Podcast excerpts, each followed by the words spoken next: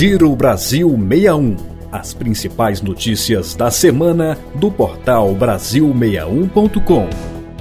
Olá, começa agora mais uma edição do Giro Brasil 61, o podcast que reúne as principais notícias da semana para você ficar por dentro dos principais fatos e acontecimentos. Eu sou Paloma Custódio, é um prazer estar aqui para levar informações de qualidade para você na audiência. E vamos aos destaques de hoje. A Anvisa aprova o uso emergencial da Coronavac em crianças de 3 a 5 anos. O Congresso Nacional promulga emendas do estado de emergência, do piso da enfermagem e do filtro de recursos no STJ. Nova lei sancionada pode desacelerar o aumento da conta de luz. E caso raro de raiva no Distrito Federal acende alerta para a doença.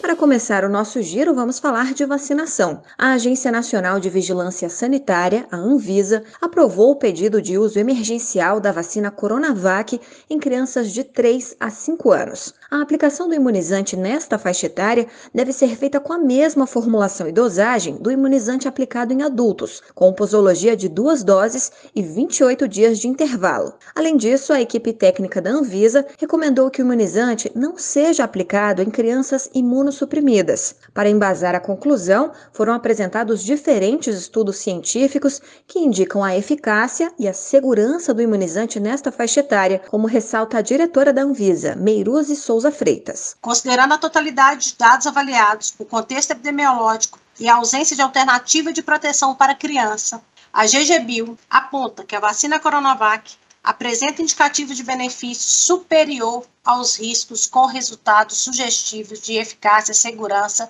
e imunogenicidade satisfatórios. Em nota, o Ministério da Saúde informou que vai avaliar, junto à Câmara Técnica Assessora em Imunizações, o uso do imunizante nesta faixa etária.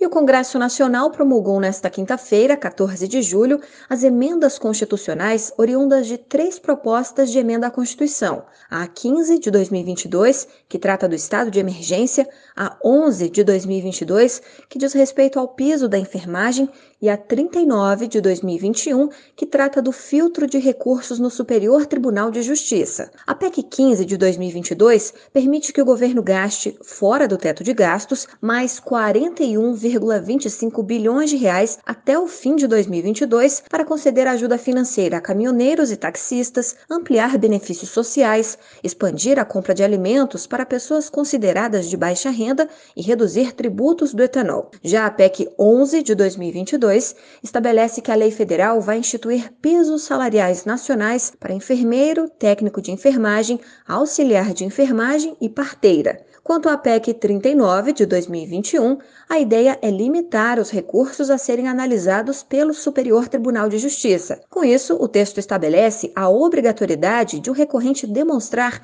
a importância das questões de direito federal infraconstitucional discutidas no caso. E uma nova lei sancionada pode desacelerar o aumento da conta de luz. Segundo a norma, a Agência Nacional de Energia Elétrica, a ANEEL, deve compensar os créditos de piscofins cobrados indevidamente dos consumidores de energia por meio da redução das tarifas. Em 2017, o Supremo Tribunal Federal determinou a exclusão do ICMS da base de cálculo do piscofins. A lei sancionada agora fala especificamente da bitributação sobre a energia e determina que o valor cobrado indevidamente deve ser restituído. Dessa forma, a União deve devolver 60,3 bilhões de reais em crédito às distribuidoras de energia que devem repassar os valores aos consumidores com redução nas tarifas.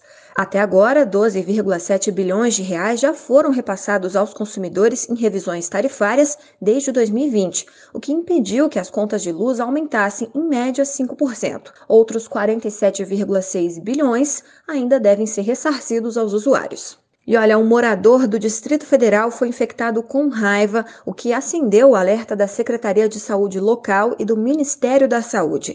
Esse é o primeiro caso na capital do país desde 1978. A letalidade da doença é de quase 100%. Segundo a Secretaria do DF, o jovem em observação está em estado grave. Ele foi arranhado por um gato em maio deste ano e teve piora do quadro no fim de junho. A raiva pode contaminar humanos, rebanhos e animais animais domésticos. Ela é transmitida para as pessoas pela saliva dos animais infectados, principalmente em mordidas ou por arranhões. No ser humano, o vírus pode provocar mal-estar, febre, náuseas, dor de cabeça, irritabilidade e outros sintomas gerais, mas o diagnóstico deve ser feito por exame laboratorial. Nos animais, ele provoca irritação e paralisia, causando o sintoma clássico da saliva mais exposta. A melhor forma de evitar a raiva é a vacinação de cães e gatos.